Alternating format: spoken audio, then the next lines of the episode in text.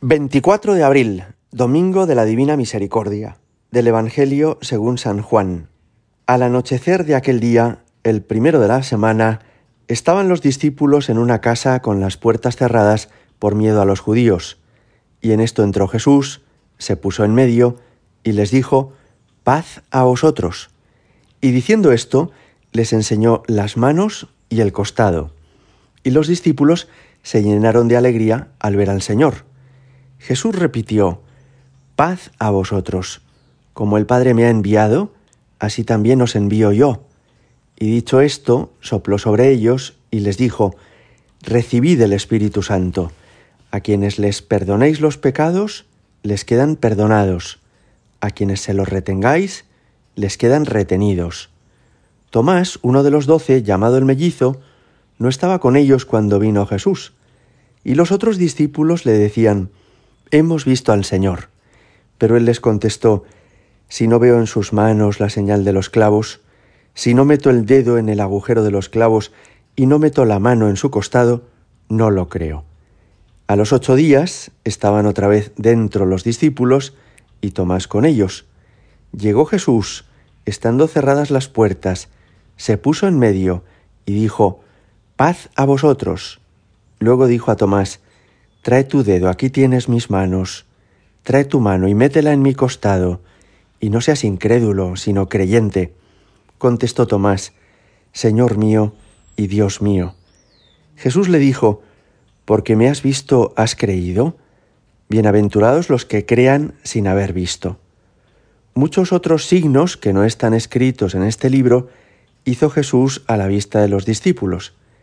Estos han sido escritos para que creáis que Jesús es el Mesías, el Hijo de Dios, y para que creyendo tengáis vida en su nombre. Palabra del Señor. Hay muchas dudas religiosas que tienen los católicos que tienen su respuesta en la Sagrada Escritura. Por ejemplo, hay personas que se preguntan, ¿pero por qué tenemos que ir a misa los domingos y no vale ir los miércoles o los lunes? Y otros se preguntan, ¿pero por qué tengo que confesarme de mis pecados y confesarme con un sacerdote. ¿No puedo yo resolver directamente mis cosas con Dios? ¿O no podría decírselo a otra persona de mi confianza? Fijaos, al menos estas dos preguntas tienen ya respuesta en el Evangelio que acabamos de escuchar. Jesús se aparece varias veces después de su resurrección.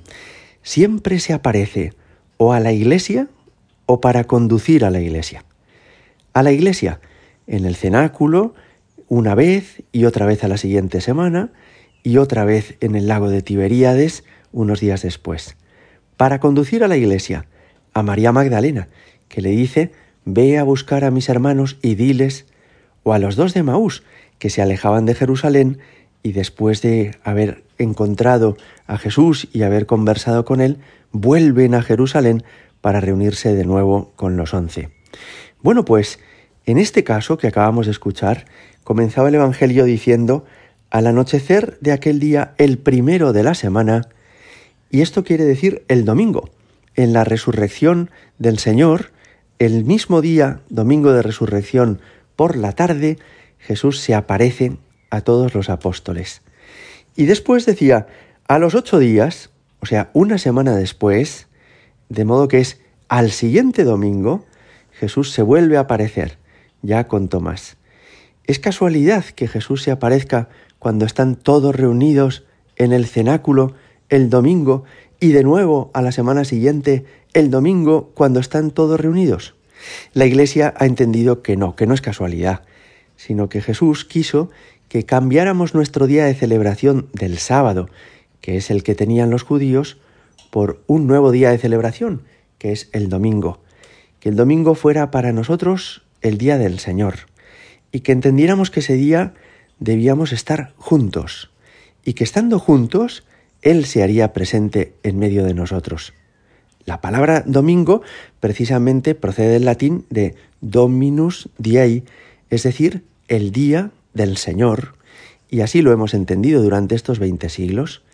El tener que ir a misa, por tanto, los domingos no es un capricho de tu párroco o, o de tu madre, sino que es que siempre, desde hace veinte siglos, a Jesús le gusta hacerse presente cuando estamos juntos conmemorando su resurrección.